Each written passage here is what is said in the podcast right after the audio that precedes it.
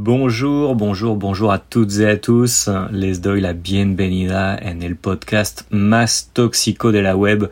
Soy Donifan, el profe de francés tóxico. Y hoy les quiero compartir una anécdota, más bien un, un mensaje que, que, me acaba de mandar una, una señora que se llama Luz. Luz va a ser estudiante de, de francés conmigo, va a empezar dentro de, de hecho va a empezar hoy mismo porque yo estoy grabando eh, ese podcast a las, a las dos y media de la mañana y mañana voy a empezar un nuevo grupo de, mm, de francés tóxico. No, mentira. La señora Luz va a estudiar el inglés. Entonces ella va a estudiar con, con otro profe tóxico. Pero bueno, ella está a punto de, de empezar el, el inglés y me mandó un mensaje ahí todo bonito, todo tierno, diciéndome que, mm, bueno, quiere aprender el inglés para desarrollar nuevas competencias, pero le da miedo ponerse en este tema porque aprender un idioma le parece como algo que podría ser complicado, algo que podría ser difícil debido a su edad. Ella tiene esa creencia que aprender un idioma después de cierta edad es algo que puede ser más complejo y eso es todo el tema del, del podcast que quiero compartir con ustedes hoy. Yo quiero que hablemos un poquito de eso, de si realmente existe una edad límite para aprender y si ser mayor de edad nos impide de una forma o de una otra desarrollar competencias lingüísticas u otras competencias.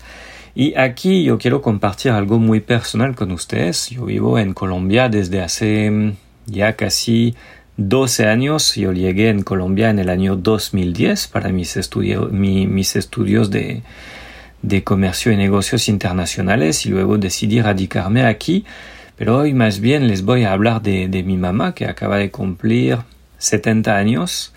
Y cuando yo me, cuando yo me radiqué en Colombia, mi mamá tomó la decisión de venirme a visitar porque tengo una mamá que es que es muy chévere y me acompaña en mis, en mis proyectos y en, mis, y, en mis decisiones y siempre me respalda. Y entonces me, me visitó a, a, Colombia y se puso a estudiar el español para esa ocasión.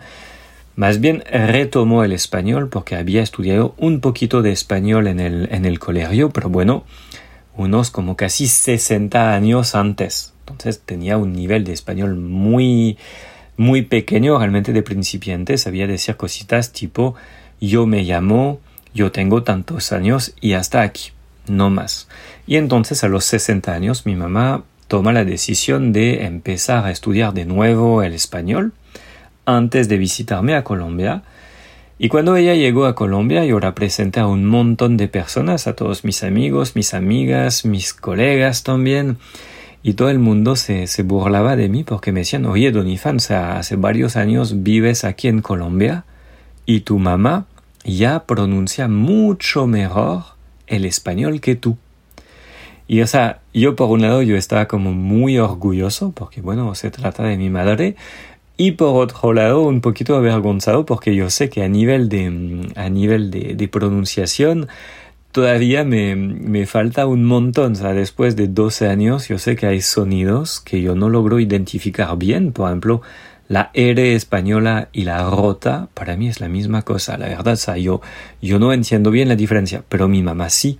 Mi mamá lo escucha, mi mamá lo diferencia. Entonces, tiene un nivel de español que es como menor en comparación con el mío, porque yo tengo más vocabulario, yo manejo uh, los modismos, etcétera, de la costa caribe, ella no, pero al pronunciar, pronuncia mucho más bonito que lo que yo, yo estoy capaz de, mm, de hacer y de producir como sonidos. Entonces ella aprendió muy tarde, pero logra ir a un restaurante y ordenar algo, logra entrar a una tienda y pedir algo y pagar, sabe hacer, digamos, todo lo básico, puede ir al médico y se puede, se puede comunicar con el doctor. Eso es algo que para ella ya es como, digamos, fácil, no le cuesta tanto. Y creo que aquí la clave es que mi mamá tenía mucha motivación al momento de aprender. Ella quería venir, descubrir cómo es Colombia, conocer la cultura y aprender del país donde vive su hijo.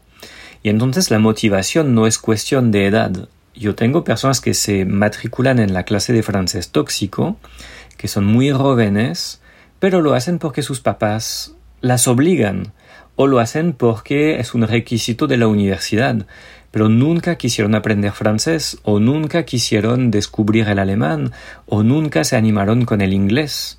Y entonces no hay motivación y no logran avanzar mientras personas que tienen más de 40, más de 50, más de 60, hasta 70 años, sí tienen la motivación y entonces se ponen en este proceso de aprendizaje de, ok, yo me voy a poner a escuchar músicas, yo voy a leer, yo voy a hacer todas mis tareas, le voy a preguntar un montón de cosas al profe por el grupo de Telegram y esas personas que son mayores de edad sí logran aprender y sí tienen resultados ¿Por qué tienen la motivación? La motivación no es cuestión de edad.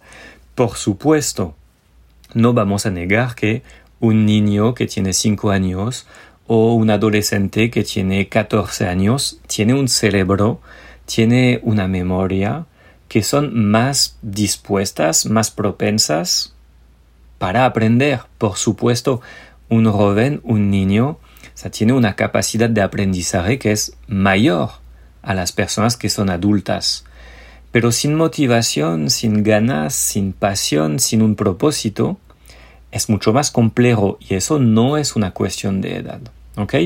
Entonces realmente toca ser muy consciente de eso. El proceso de aprendizaje no es algo que se acaba después de, de cierta cantidad de años, no es algo que culmina después de la pubertad o la adolescencia o la niñez. Uno puede aprender a lo largo de su vida, igual que yo empecé a aprender salsa caleña hace un mes y hace un mes realmente yo ni hacía la diferencia entre mi pie derecho y mi pie izquierdo. Y ahora yo puedo dar vueltas, yo manejo los pasos básicos, me demoré mucho, porque la verdad a mí me cuesta todo lo que es de ritmo, de música, etc. Pero yo voy avanzando a mi ritmo. También eso es otra cosa muy importante. Toca entender que no todos tenemos el mismo ritmo. No todos aprendemos con la misma velocidad, no todos podemos recordar la misma cantidad de información día tras día. Cada uno tiene su ritmo, cada uno tiene sus procesos y eso es algo que es personal y no vale la pena compararse con los demás, no vale la pena competir con los demás compañeros que están en clase. Puede ser que algunos están pasando cinco horas al día estudiando francés o otro idioma, mientras otros solamente le pueden dedicar 30 minutos al día. Cada uno va a su ritmo. ¿Ok? Y eso es algo muy importante. O sea, toca, toca dejar por un lado el miedo y la pena. Eso, o sea, no sirve para nada. El miedo y la pena se los olvidan si entran a clase de, de idiomas o de lo que sea, como por ejemplo de baile para mí. Y cada uno tiene su ritmo y eso está bien, es normal. El único problema de los adultos es la presión que ellos mismos se imponen. Es la presión, es el estrés, es ah, esa necesidad totalmente loca de ver resultados antes del final de la primera hora de clase de francés o de lo que sea. Porque a diferencia de los niños, los adultos se, se, imponen, muchos adultos, yo no digo que todos, pero muchos se imponen esa obligación de resultado de, bueno, yo tengo que lograr hablar inglés después de dos semanas, yo tengo que después de tres meses ser nivel B1. Eso no se puede. Hay personas que lo logran, pero muy poquitas.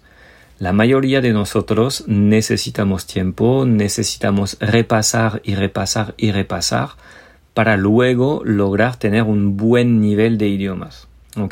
Y de hecho, aquí les quiero compartir otras anécdotas que me parecen muy chistosas. A veces yo veo personas que se me acercan por las redes sociales y que me dicen, profe, ¿qué nivel de francés o qué nivel de inglés o qué nivel de alemán me garantizas que yo voy a tener después de 90 días de clase contigo? Porque mi clase, o sea, el primer nivel de mi clase dura 90 días y cuesta 90 mil pesos colombianos.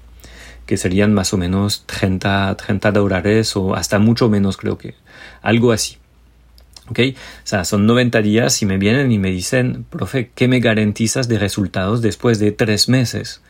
Yo como no, yo no les puedo garantizar ningún resultado, lo que les puedo garantizar es que les voy a poner las pilas, les voy a dar consejos, les voy a mandar herramientas, les voy a acompañar haciendo sus tareas, les voy a mandar audios, les voy a compartir todos los trucos, todos los atajos, todas las técnicas que a mí me permitieron aprender el español y hacer que hoy día yo me puedo comunicar sin problemas y que la gente me entiende en el 99% de los casos. De eso se trata mi clase de idiomas, de eso se deberían tratar todas las clases de idiomas. No vayan a creer los vendedores de humo, no vayan a creer los que ah, les tratan de, de, de, convencer que uno se puede volver el, el super amo del idioma después de solamente unos idiomas, eh, unos, unas horas o unas semanas, unos meses, sin hacer esfuerzos. No, eso no se puede. Necesitan pasión, necesitan dedicación, necesitan perder el miedo, quitarse la pena y ponerse las pilas. Y luego, su edad aquí realmente no impacta tanto. Si ustedes tienen 90 años y su sueño siempre ha sido aprender el italiano y se consiguen un buen profe de italiano, ahora pronto será una, un, profe de italiano tóxico conmigo, estoy buscando uno, bueno, lo pueden. Nadie tiene el derecho de, de ponerles una barrera, un límite. Los límites lo ponen ustedes. De eso se trata. ¿Listo? Cuéntenme por, mm, por la debajo de esta publicación, díganme cuántos años tienen ustedes, qué idioma quieren aprender, por cuál nivel van y, y porfa, confirmenme que ya esas tonterías que nos tratan de convencer ahí que uno teniendo tal edad no puede aprender, ustedes ya no creen en eso, ustedes ya están convencidos que pueden aprender el idioma de sus sueños. Cualquier duda, cualquier comentario, les leo debajo de, esa publicación y les mando un gran abrazo, un gran abrazo tóxico. Chaito.